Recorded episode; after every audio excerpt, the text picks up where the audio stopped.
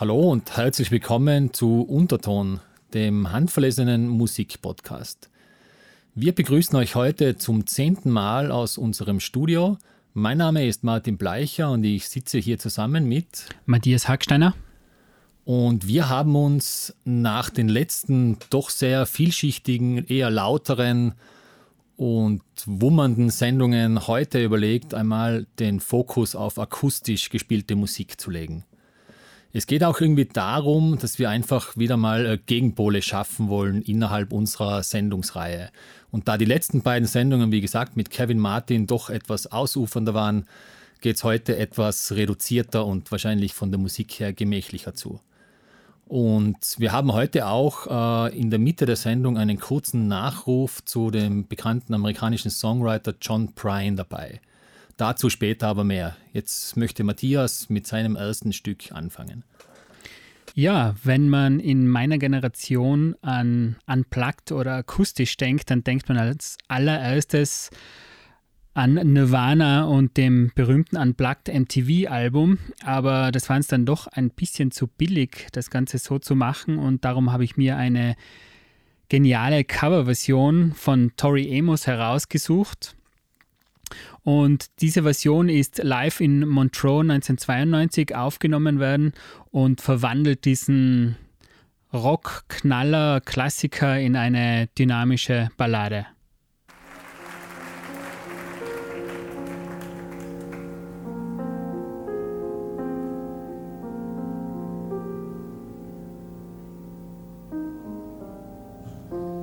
Load up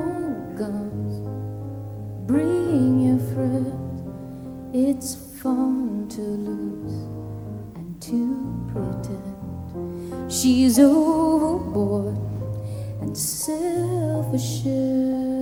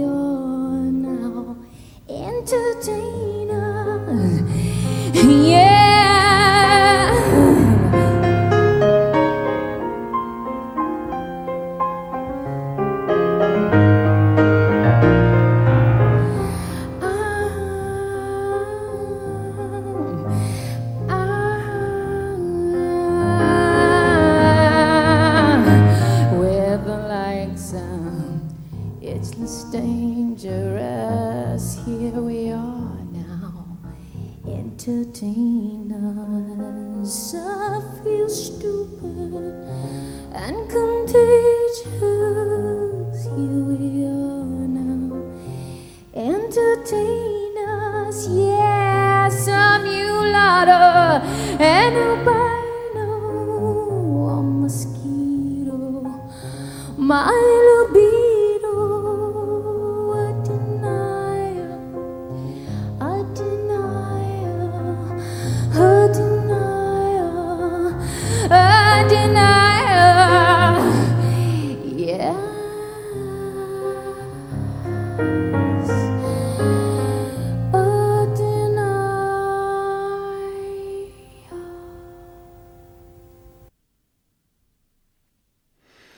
Okay, das war jetzt Tori Amos mit ihrem Cover von Smells Like Teen Spirit.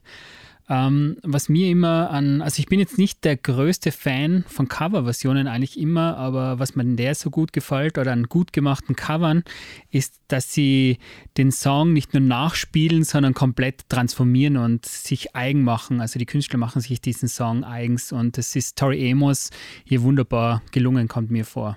Ja, absolut. Also sie entzieht ja das ganze Gerüst. Also sie baut den Song ja komplett um, strukturiert den mit ihrem Piano total anders. Ob von der Stimmung oder von der ganzen Wucht, die der Song ja ursprünglich hatte, bleibt da ja nicht mehr viel übrig. Ja. Und vor allem finde ich, was, was da so cool war, die hat es ja relativ bald, nachdem das Lied ursprünglich erschienen ist, schon gecovert. 1992, ja, genau. Genau. Ja, ja. so eine wunderschöne Nummer. Ja, und da ähm, von einer schönen Frau wie Tori Amos ist die Brücke zum Ladies Man oder Gentleman äh, der alten Schule Leonard Cohen glaube ich, eine leichte. Und zwar Leonard Cohen brauche ich wahrscheinlich nicht allzu viel dazu zu sagen. Also Poet, Lyriker, Singer, Songwriter seit äh, Mitte der 60er Jahre bis zu seinem Tod vor zwei oder drei Jahren war es.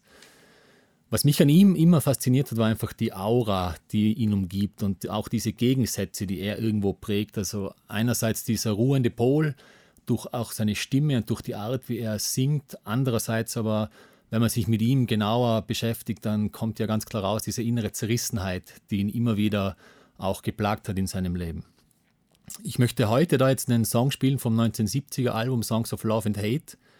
Äh, der Titel ist äh, Avalanche und der Song ist für mich einer der, der prägendsten Songs von, von Leonard Cohen gewesen und ist es immer noch. Und zwar äh, kann man da ja, wenn man sich mit Leonard Cohens Lyrics ein bisschen auseinandersetzt, dann ist es bei ihm immer ganz schwierig, das in eine klare Richtung zu bringen. Also der findet immer sehr vielschichtige Metaphern, um Sachen auszudrücken. Und bei dem Song gibt es irrsinnig viele Erklärungen dazu im Internet. Da kann es von er redet über eine Beziehung oder Gott redet zu der Menschheit. Also da ist alles äh, möglich. Und das gefällt mir auch an ihm, dass einfach Kunst äh, in seiner Form sehr der eigenen Interpretation offen gelassen wird.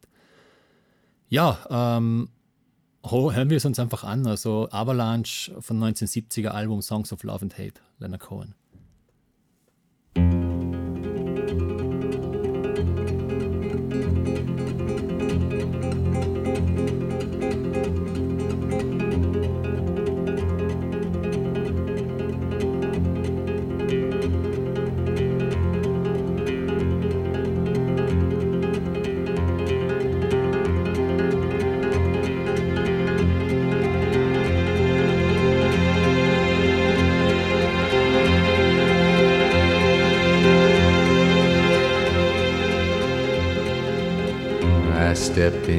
Into an avalanche.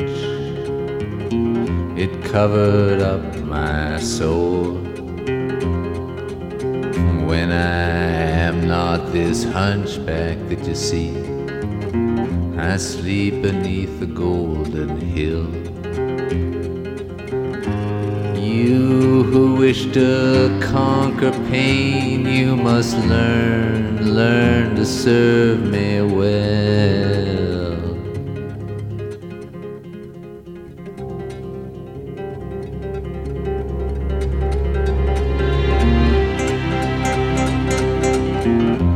Strike my side by accident as you go down for your gold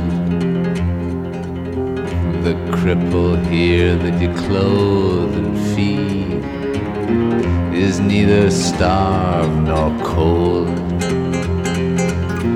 He does not ask for your company, not at the center, the center of the world.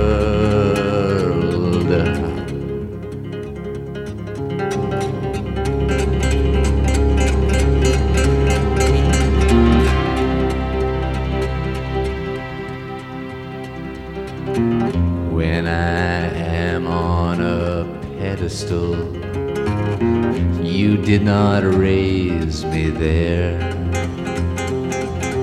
Your laws do not compel me to kneel grotesque and bare. I myself am the pedestal for this ugly hump at which you stare.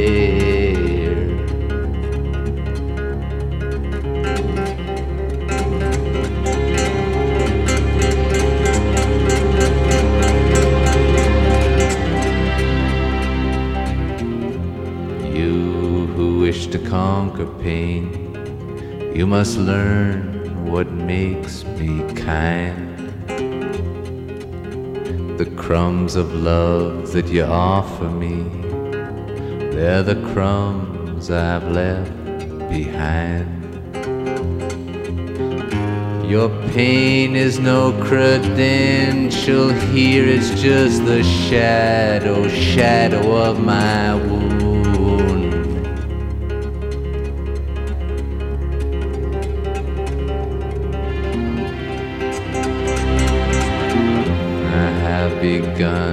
Long for you. I who have no greed, I have begun to ask for you. I who have no need. You say you've gone away from me, but I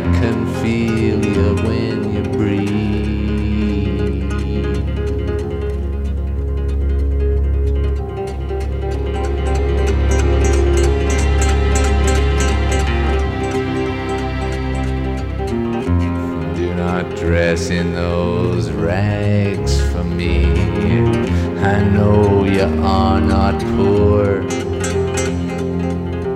and don't love me quite so fiercely now when you know that you are not sure. It is your turn, beloved. It is your flesh that I wear.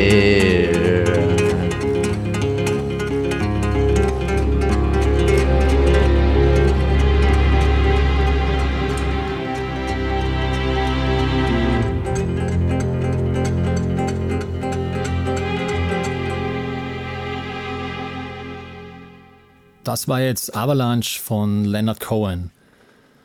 Ja, viel will ich da gar nicht dazu sagen. Eine einzigartige Stimme, ausdrucksstark vorgetragen. Es geht um die großen Themen im Leben der Menschheit: Liebe, ja. Hass, Glaube. Ja, wunderschöne Nummer, finde ich. Ja, ist eine total schöne Nummer. Ähm, das, was mich jetzt so fasziniert hat, ich habe die Nummer schon vorher gekannt, aber was mich so fasziniert daran ist dieses Chappern der Gitarre. Also in den in, auf einem Album, das man heutzutage aufnehmen würde, würde man das sicher irgendwie glatt bügeln und irgendwie rausnehmen. Aber das verleiht dem Ganzen natürlich dann eine Rauheit und Intimität und ist dadurch sehr viel direkter. Das also, unterstützt die Stimme fast ja auch nochmal auf eine andere Ebene, oder? Genau, genau, ja, ja so sehe ich das auch.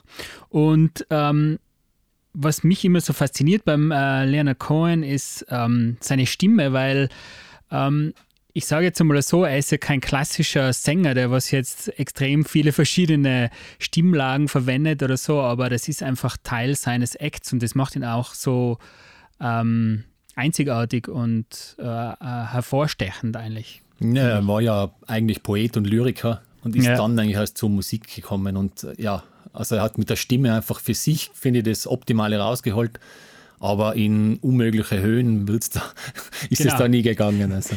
Ja, und jetzt habe ich, glaube ich, einen Song, der was da, also einen anderen alten weißen Mann, der was da ganz da, gut dazu passt, nämlich den Elton John, der was aber ähm, ein hervorragender Sänger eigentlich ist, also seine ganze Karriere immer war.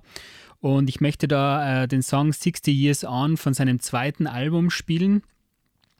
Da, wo es eigentlich ja es wird auch, natürlich gibt es viele Theorien. Einerseits wird gesagt, es äh, geht um einen blinden Kriegsveteranen, andererseits geht es um das Altern.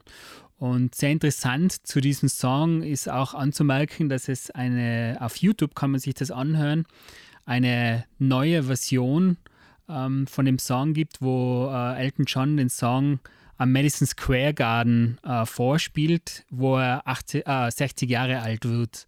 Also und dann halt das Rückwirken doch mal spielt. Traurigerweise, oder nicht traurigerweise, aber das ist dann mit E-Gitarren und es ist ein bisschen aufgebeppt, die ganze Variante, und hätte jetzt heute nicht mehr ins Programm gepasst. Aber jetzt mal viel Spaß damit.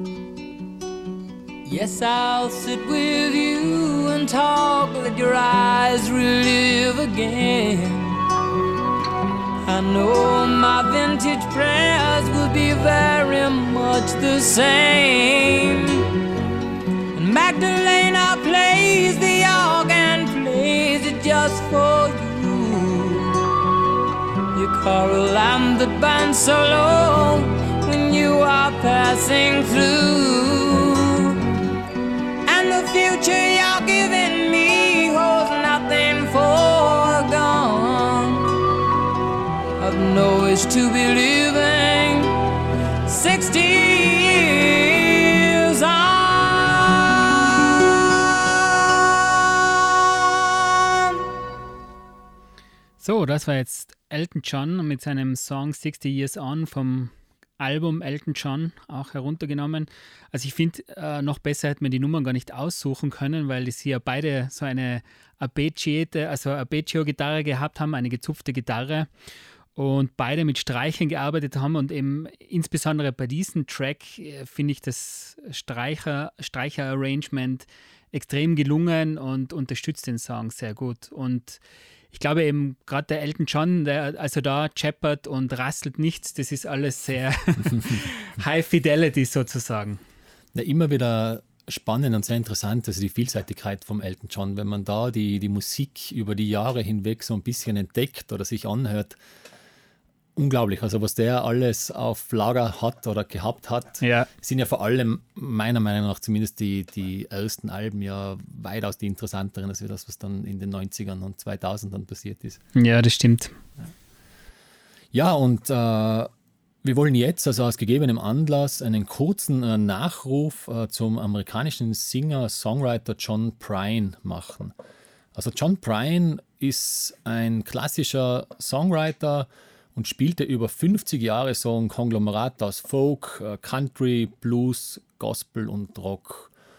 Und leider Gottes gibt es einen tragischen Anlass. Also John Prine ist am 7. April diesen Jahres an SARS-CoV-2, an einer SARS-CoV-2-Infektion in Nashville nach 13 Tagen auf der Intensivstation gestorben. Und deswegen wollen wir kurz ein paar äh, Sätze über den doch sehr wichtigen Mann im Singer-Songwriter-Bereich sagen. Ja, also John Bryan äh, ist eigentlich ein Künstler, der bei vielen total unterm Radar gelaufen ist. Und das wahrscheinlich auch deswegen, weil er durch seine gelassene und unaufgeregte Art, äh, Sachen zu schreiben und auch zu performen, anfänglich gar nicht viel aufgefallen ist. Wobei er immer ein ganz ein feines Händchen gehabt hat, auch Sachen sehr kritisch, vor allem Sachen, die die US-Regierung äh, veranstaltet hat, kritisch zu hinterfragen und dabei auch mit seiner auch witzigen Art, dass er Menschen zum, zum Lachen brachte. Also ganz ein illustrer Zeitgenosse war das. Und vor allem seine feinfühlige, subtile Art, eben Missstände aufzuzeigen, hat ihn dann im Laufe der Jahre sehr viel äh, Credits in der Szene eingebracht. Er war fünf Jahrzehnte Songwriter und er hat aber nie den Kontakt oder das Verständnis zum einfachen amerikanischen Bürger, Bürgerin verloren, was ja auch nicht allen äh, immer gelingt. Und er blieb einfach seiner unaufgeregten, ruhigen, witzigen und genügsamen Art treu. Man kann sagen, wahrscheinlich ein Typ, der was eher down to earth war. Erfolgreich geworden ist er allerdings so richtig erst später und hat dann auch Grammys gewonnen, also war dann in der Szene schon sehr bekannt. Und der letzte Grammy war eben 2019 für einen Lifetime Award. Also ein Jahr vor seinem Tod hat er dann noch das Lifetime Award, diese Auszeichnung bekommen. Ja, ich habe jetzt zwei Nummern ausgesucht vom letzten Album, das er aufgenommen hat. Das war 2018, das heißt The Tree of Forgiveness. Und der erste Titel davon nennt sich A Caravan of Fools.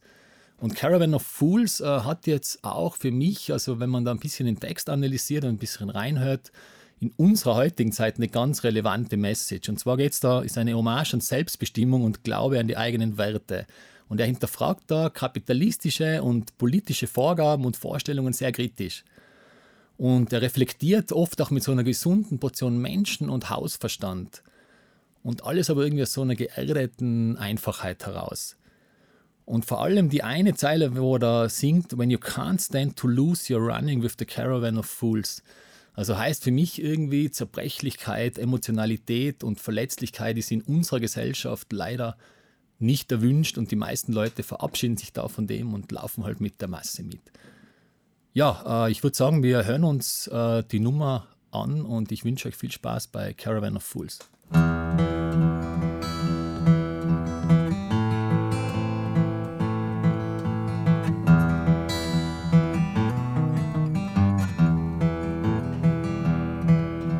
The dark and distant drumming the pounding of the hooves, the silence of everything that moves. Late at night, you see them decked out in shiny jewels, the coming of the caravan of fools.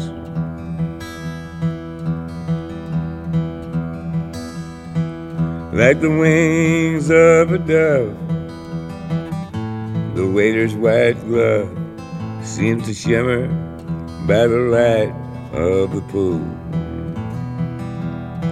Some dull blinding winter when you can't help but lose. You're running with the caravan of fools.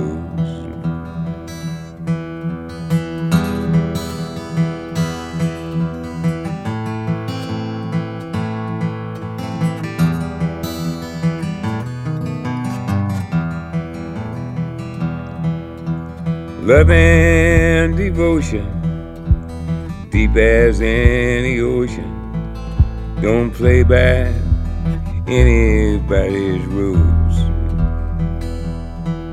With your carousel of horses and your unforeseen forces, you're running with the caravan of fools. Caravan of fools caravan of fools. You're running with the caravan of fools.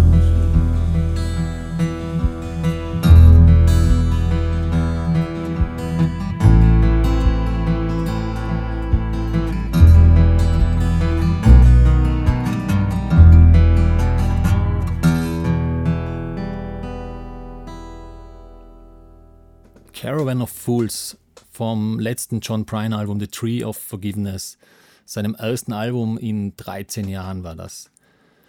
Ja, und John Prine ist aber im Kreis der bekannten amerikanischen Songwriter, sei es äh, Bruce Springsteen, Johnny Cash, Leonard Cohen, Gordon Lightfoot und anderen schon ein sehr äh, beachteter Zeitgenosse gewesen. Also die haben alle gewusst, was für eine exzellente Art äh, Songs äh, John Prine schreiben kann.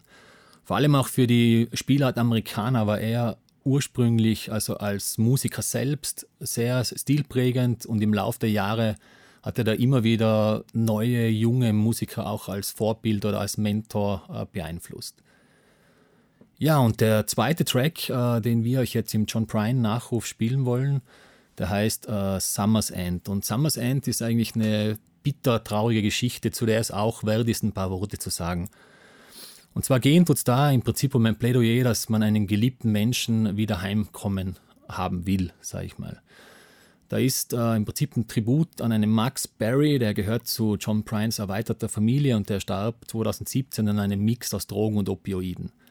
Und diese Opioide-Geschichte in Amerika hatte eine ganz äh, skurrile Vergangenheit. Und zwar wenn man sich das mal vorstellt, es gibt in Amerika im Jahr ca. 75.000 Drogentote und zwei Drittel davon äh, passieren durch Opioide und Schmerzmittel, also Morphin, Codeine und solche Sachen. Und eine Ursache oder ein Grund dafür kann einfach sein, dass äh, Pharmakonzerne, Pharmalobbyisten äh, aggressive Marketingstrategien wählen, dass sich Menschen Opioide einfach als einen Ersatz für Schmerzmittel selber sozusagen verabreichen. Was eigentlich für schwerkranke oder sterbende Menschen äh, gedacht ist, wird in Amerika oft missbraucht und wird einfach verschrieben und dem Otto-Normalverbraucher gegeben. Ja, äh, was ich euch noch erzählen wollte, und zwar da gibt es ein ganz berührendes Video, das kann man sich auf YouTube anschauen und es gibt intime Einblicke in das Familienleben. Äh, die, die Leute, die das Video gemacht haben, stellen das Ganze irgendwie aus der Sicht des Kindes oder aus der Sicht des Vaters von einer Frau dar, die an so einer Opioide-Geschichte gestorben ist. Und er will oder er wollte mit dem Song ganz einfach eine Darstellung auf äh, dieser Krise, diese Opioid-Krise in Amerika, äh, die sich ja über 20 Jahre schon hinzieht, einfach mal aus einer Erfahrung heraus und mit intimen Familieneinblicken darstellen und nicht immer nur mit, mit bloßen Zahlenstatistiken. Ja, und er sagt auch, also die Opioidkrise zerreißt Familien in Amerika und da sind viele Amerikaner direkt oder indirekt davon betroffen. Und das ist auch wieder John Prine typisch, äh, das gehört einfach irgendwo verarbeitet und auch erwähnt. Ist eine wunderschöne, aber bitter traurige Nummer, Summer's End.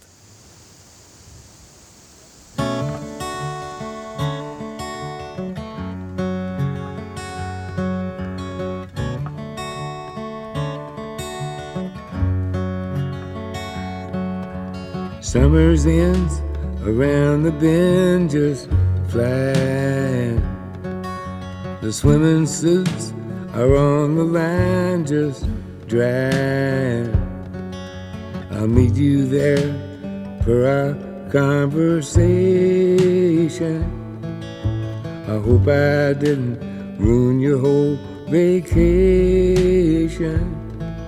Where you never know how far from home you're feeling until you've watched the shadows cross the ceiling. Well, I don't know, but I can see it snowing in your car. The windows are wide open. Just come on home. Come on home. No, you don't have to be alone. Just come on home.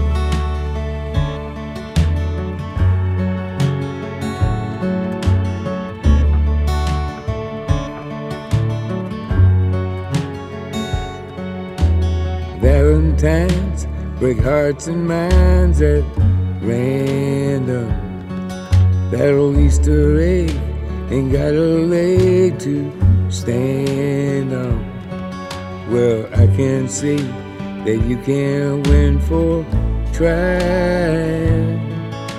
And New Year's Eve is bound to leave you crying. Come on home. Come on home. No, you don't have to be alone. Come on home.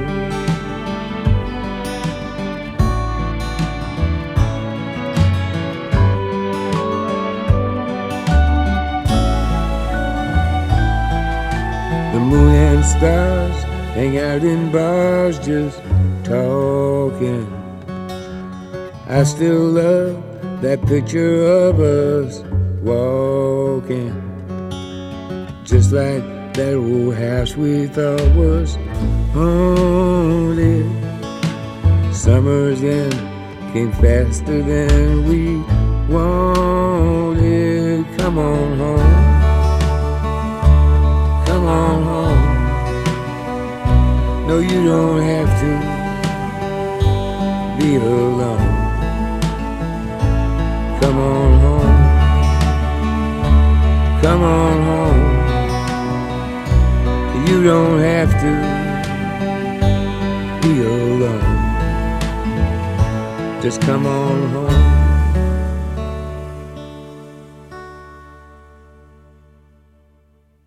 Das war jetzt Summer's End von John Prine. Das war jetzt die zweite Nummer in unserem kleinen Nachruf zum amerikanischen Singer-Songwriter. Also herzergreifende Nummer und vor allem auch seine unaufgeregte, ruhige, gemächliche Art, das Ganze so, so vorzutragen, das, das hat mich total ergriffen in der letzten Zeit irgendwie. Mhm, okay. Ja, ich, ich muss ja gestehen, ich habe den nicht gekannt, also jetzt das erste Mal gehört. Und für mich ist halt die gebrochene Stimme und die Nähe zu Johnny Cash oder ähm, wahrscheinlich auch am fortgeschrittenen Alter, das was mit dem fortgeschrittenen Alter zusammenhängt. Also das habe ich da für mich rausgehört. Ähm, ich bin ja nicht so der große Country-Fan und jetzt mit der zweiten Nummer weniger anfangen können, aber die erste war auf alle Fälle sehr berührend und ja, äh, eigentlich so wie du es beschrieben hast, sehr, es kommt sehr e-, ehrlich und bodenständig rüber. Genau, das, das war auch, glaube ich, immer eines der größten Qualitätsmerkmale von dem Menschen. Ja, und wenn es bei diesem Song jetzt ja um, einen, um eine traurige ähm, Situation im verrückten Land Amerika geht. ja, genau. Dann machen wir, schließen wir da gleich an und kommen auf einen anderen äh, traurigen äh, auf eine andere traurige Situation, nämlich den Polizistenmord an George Floyd, der was ja im Moment durch alle Medien geht. Und ich habe da eine Parallele gefunden, nämlich von dem großartigen John Coltrane mit seinem Song Alabama. Der Song ist ja eigentlich äh, 1963 ähm, geschrieben, also auf einem Bombenanschlag des Ku Klux Klan 1963 geschrieben worden, bei dem vier schwarze Mädchen gestorben sind. Und äh, leider hat sich da anscheinend noch nicht sehr viel geändert.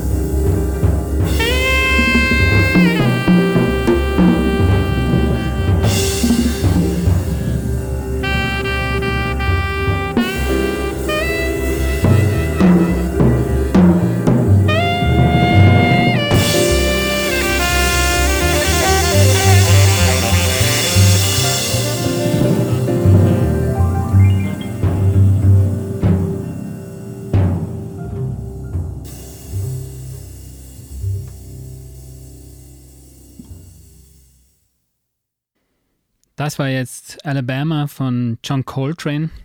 Ähm, ich finde, dieser Song, der hat richtig was Spirituelles an sich irgendwie und was extrem interessant ist, finde ich, das habe ich in einer Analyse gelesen, ist leider nicht von mir, weil es gibt ja von jedem John Coltrane-Track tausende Analysen, aber eine davon besagt, dass man da eben ähm, zuerst die traurige Melodie hört und am Ende wird dann so ein dynamischer, kräftiger Trommelwirbel daraus und der Interpret hat das gemeint, dass es am Anfang natürlich das Traurigsein nach diesem Anschlag, das Traurigsein nach einem Schicksalsschlag sehr wichtig ist, aber dann muss man sich eben wieder aufbäumen und neue Kräfte sammeln und dagegen steuern.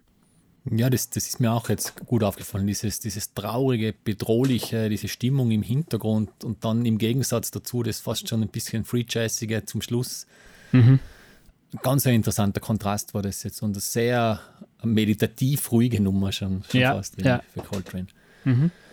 Ja, und äh, wenn wir da jetzt bei meditativen äh, Sachen sind, dann hätte ich, glaube ich, ganz eine, eine gute äh, Beimischung dazu. Und zwar, es geht jetzt um eine träumerische abgespeckt, spärliche, simple Nummer mit einer lasziven Stimme im Zentrum. Und zwar Messi Star. Messi Star äh, mit der Nummer Into Dust von ihrem 1993er Album So Tonight That I Might See. Äh, es war das zweite Album von denen. Es war ja die Kooperation von Hope Sandoval und David Roback. Ganz einfach instrumentiert mit akustischer Gitarre, Cello und Vocals.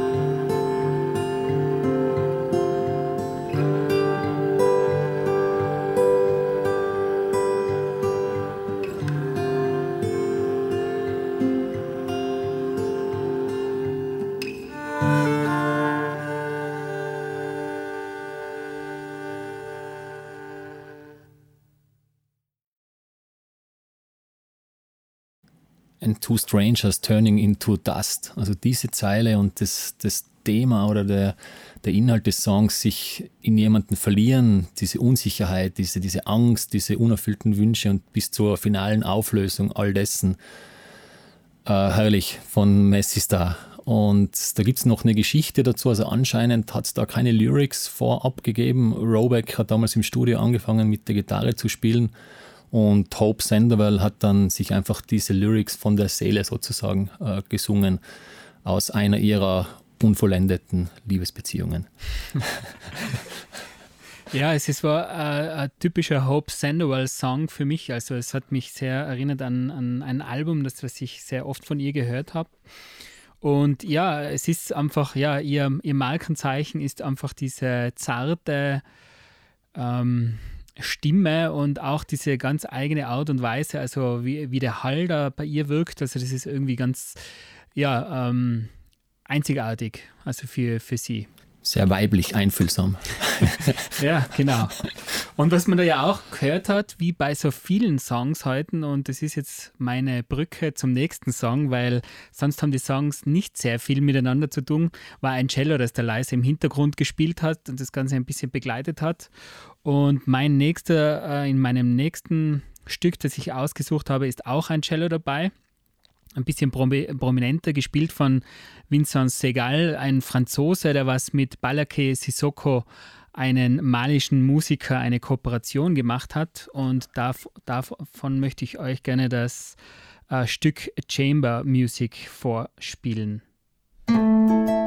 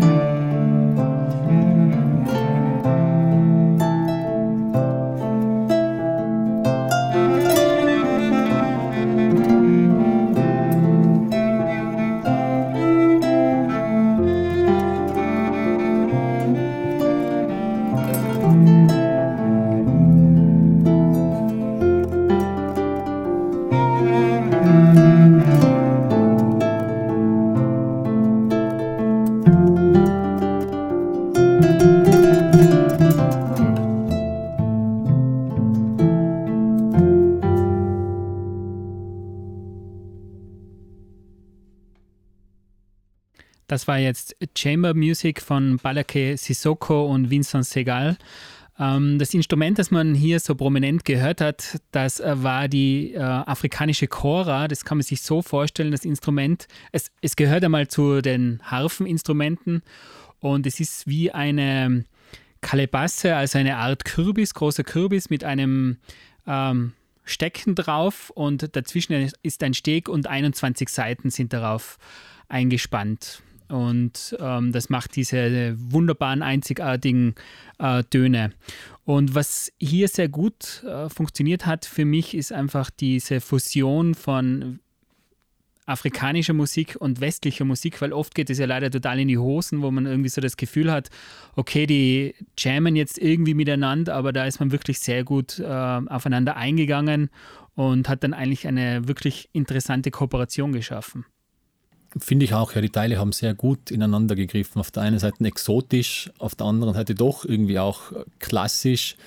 Sehr komplex auch die Nummer. Also wenn man sich das ein bisschen genauer anhört. Ja, das, das muss man dazu sagen, ähm, dass dieser Vincent Segal ist ähm, kein gewöhnlicher Cello-Spieler, sondern der ist auch bekannt für seine Kooperationen und dass er eben ungewöhnliche ähm, Time Signatures verwendet, also und also ungewöhnliche Rhythmen, äh, Taktrhythmen und äh, dass er sich da in andere Harmonien einlässt, also in, in nicht westliche ähm, Tonskalen, also ich weiß nur mehr die ganzen englischen Ausdrücke, aber ähm, und der, ja, das ist sehr interessante Kooperation schlussendlich geworden. Ja, auch interessant, kommt mir jetzt vor, ist der, der Ansatz, den wir jetzt da gewählt haben für die Sendung, weil also bei dir geht es mehr in so sage ich mal, exotischere Richtungen. Bei mir geht es mehr reduzierter und auf die lyrische Ebene mhm. hinunter. Und, und da treffen sich halt auch zwei ganz unterschiedliche Ansätze zu dem Thema. Genau, ja. Was, ja, was die Sendung ja äh, bereichert, würde ich jetzt mal sagen. Das stimmt. Ja, und dann spiele ich jetzt noch äh, meine letzte Nummer. Und zwar, die letzte Nummer kommt von einem Amerikaner mit dem Namen David Eugene Edwards. Äh, der kommt aus Denver, Colorado und ist der Frontmann von 16 Horsepower gewesen und von Woven Hand noch immer. David Eugene Edwards, kann man vielleicht sagen, ist einer der charismatischsten Bandleader, Frontmänner, Sänger, fast schon Prediger oder Schamane, kann man auch erwähnen, wenn man ihn mal live gesehen hat. Er wuchs ja unter sehr strengen gläubigen, gläubigen Richtlinien auf. Also der Opa von ihm war so ein Prediger in der Kirche des Nazareners und der war schon von Kind auf an mit dem Opa da unterwegs in Amerika auf äh, Messen. Also spirituelle Hintergründe waren bei ihm in seiner Musik oder in seiner Kunst von Anfang an verbunden mit amerikanischer äh, Aufarbeitung der amerikanischen Geschichte. Ja, wenn man das Ganze mal kurz noch äh, erwähnt, live ist es oft, ich habe den jetzt ein paar Mal schon live gesehen und live wirkt es immer so wie eine, wie eine Zeremonie. Also da gibt wirklich eher so den, den Zeremonienmeister ab, der meditativ, tranceähnlich und hochkonzentriert seine Kunst darbietet. Da wir jetzt ja aber eine akustische Sendung machen, habe ich was ganz äh, Einfaches, Reduziertes ausgesucht und zwar spielt er da auf so einem Hybrid aus Mandoline und Banjo, das anscheinend aus dem 19. Jahrhundert ist. Eine ganz einfache, äh, einfach instrumentierte Nummer mit dem Titel Whistling Girl. Viel Spaß dabei.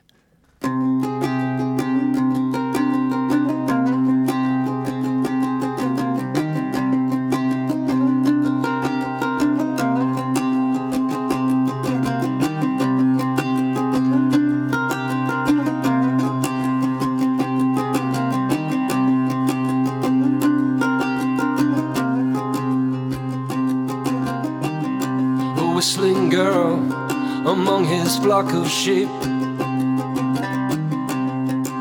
in a flow of woods. Lays breathing backwards, rest assured of Elijah and God's birds. It will fall to us, it will fall to us, hey.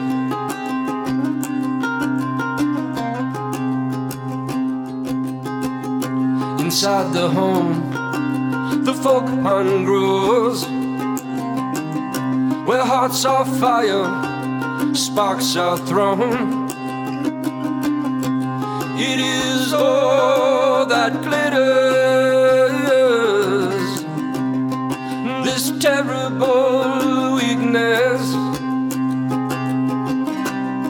and it falls to us, and it falls to us from His holy hill, and it falls to us, and it falls to us by His perfect will through the open windows of your souls tonight. His yoke is easy and his burden light. Kiss the sun, lest he be angry and you perish in the way.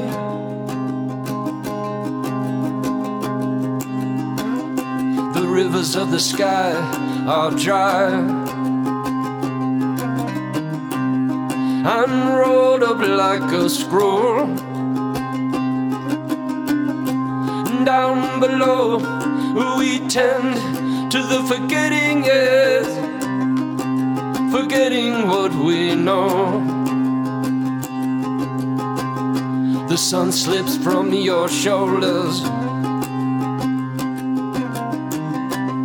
As you enter in the wood without thought of thorns,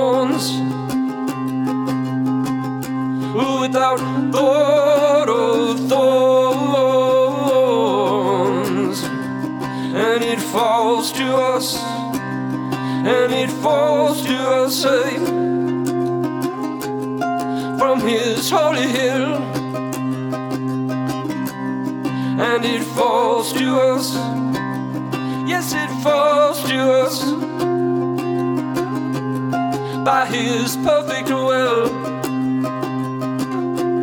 Through the open windows of your soul tonight, His yoke is easy and His burden light. Kiss the sun, lest he be angry, and you perish in the way. perishing away. Yeah, yeah.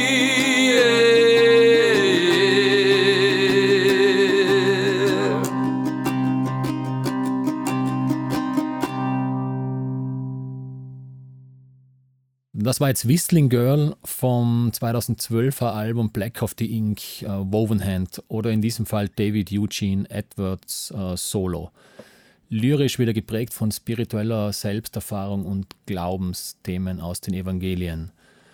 Was mich jetzt da beim, beim Hören dieses Mal so, so beeindruckt hat, war dieses fast schon meditative, tranceähnliche Verhalten in der Stimme, das immer wieder durchgedrungen ist. Das hat mich jetzt ziemlich gefangen, die letzten paar Minuten. Ja, das, äh, der Song war total, also sehr treibend, sage ich jetzt mal im Vergleich zu, zu den Songs, die wir vorher gehört haben. Aber ich bin mir sicher, ähm, die Lyrics äh, würden den Song natürlich noch einmal auf eine andere Ebene geben, als wenn man sich damit auseinandersetzt. Absolut, ja. Das ist bei, bei den meisten Künstlern, sage ich, die ich jetzt da ausgewählt habe, auch unumgänglich. Also, dass man sich irgendwo dann mal mit den Lyrics beschäftigt, weil ja bei denen irgendwie alle wahrscheinlich die Lyrics sogar mehr wie die Hälfte von der Kunst ausmachen. Ja, natürlich, natürlich. Ja, dann kann ich eigentlich echt super einhaken, weil jetzt habe ich auch endlich ein Stück, wo es Lyrics gibt, sogar deutsche Lyrics. Ähm, ich würde gerne den Leiermann aus der Winterreise von Franz Schubert spielen, aus dem Jahr 1827, gesungen von Thomas Quasthoff und am Klavier Daniel Barenboim, den man vielleicht schon einmal ähm, gesehen hat beim Neujahrskonzert oder bei den Salzburger Festspielen oder wie auch immer.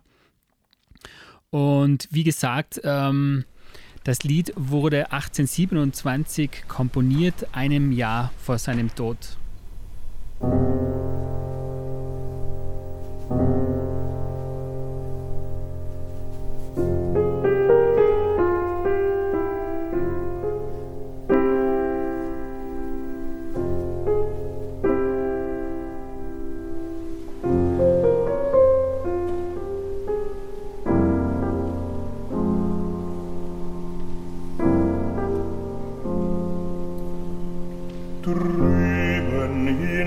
hinterm Dorfe steht ein Leiermann.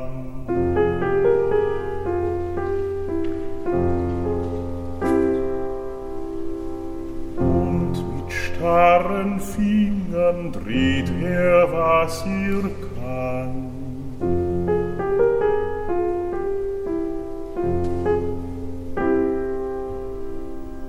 Barfuß auf dem Eise ihr hin und her.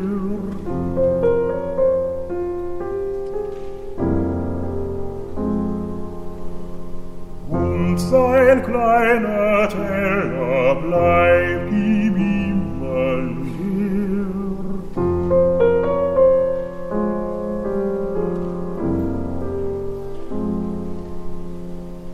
Und sein kleiner Teller bleibt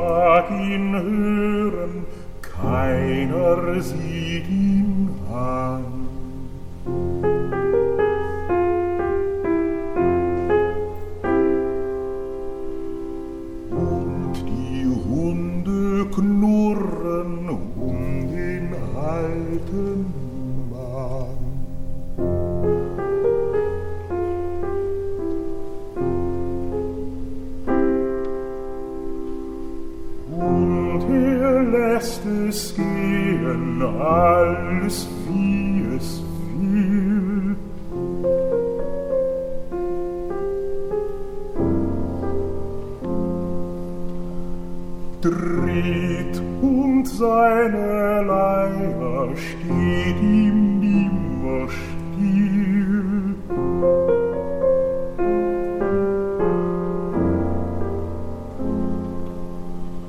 dreht und seine Leier steht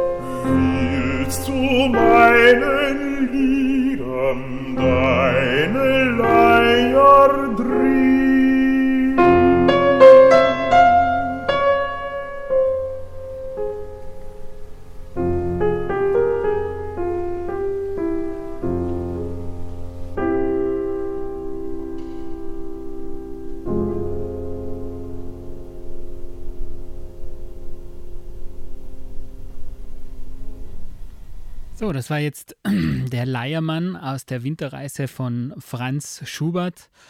Ähm, was dieses Stück so interessant macht für mich, ist, wie die Musik und der Text zusammenpasst. Nämlich am Anfang hört man diese gespielte Quint, da wo man kein Tongeschlecht zuordnen kann. Es ist alles sehr offen. Und zum Schluss irgendwie ist dann doch eine, eine kleine, ein kleiner Lichtblick am Ende des Tunnels. Ähm, das Stück hat ja berühmt, eine kleine Berühmtheit erlangt durch den Film Tod in Brücke. Ich weiß nicht, ob du den gesehen hast. Na, ich frage mich die ganze Zeit schon, wer der Leiermann ist. Das, das, das würde mich jetzt interessieren. Gibt es den Naja, wirklich oder hat es Das den ist ja ein gegeben? Liederzyklus von Franz Schubert, der aus 24 Liedern besteht und äh, das ist der, das abschließende Stück. Äh, Inwieweit jetzt dieser Leiermann da gelebt hat oder eben auch nicht, das ist mir nicht klar, aber eben auch Teil der Musik ist es ja auch, dass eben die Musik so reduziert und einfach gehalten ist, eben wie eine Leier mehr oder weniger. Also spielt er immer eine ganz einfache Melodie. Ja, was ich da jetzt bei der Akustik von dem, von dem Lied interessant gefunden habe, war das ganze, diese Hintergrundgeräusche, das Knarren und das Knacken, also dass man Ja, das einfach so drinnen gelassen hat. Naja, es das, ist eine alte, ältere Klassikaufnahme.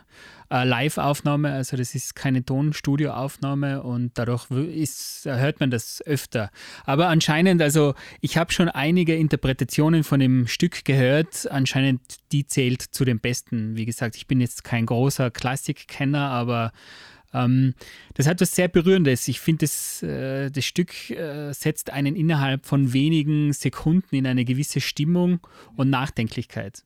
Ja, und von Nachdenklichkeit und äh, nachdenklichen Stimmungen haben wir heute ja wieder einiges mit an Bord gehabt, sozusagen. Wenige Happy Songs. genau, da sind schon die träumerisch lastiven Frauenstimmen dann die glücklichen Anker in unserer Sendung. Na, Spaß beiseite. Also, wir möchten uns jetzt äh, zum Abschluss der Sendung bei euch äh, recht herzlich fürs Zuhören bedanken. Es war uns wieder eine Freude, diese Sendung hier aufzunehmen. Dieses Mal etwas reduzierter, etwas äh, akustisch einfach geprägter. Genau. Also ohne elektrisch Verstärkt. verstärkte Instrumente. Mal ganz ein anderer Ansatz, äh, sehr spannend, auch sehr unterschiedlich, wie wir die Ansätze gewählt haben. Und ja, schauen wir mal, vielleicht hat ja das auch Zukunft, dieses Format. Ihr findet natürlich die Playlist wieder auf unserer Webseite und auf unterton.org und wir hoffen, wir hören uns bald wieder. Bis in 14 Tagen, wenn es wieder heißt, willkommen bei Unterton, dem handverlesenen Musikpodcast. Tschüss. Ciao.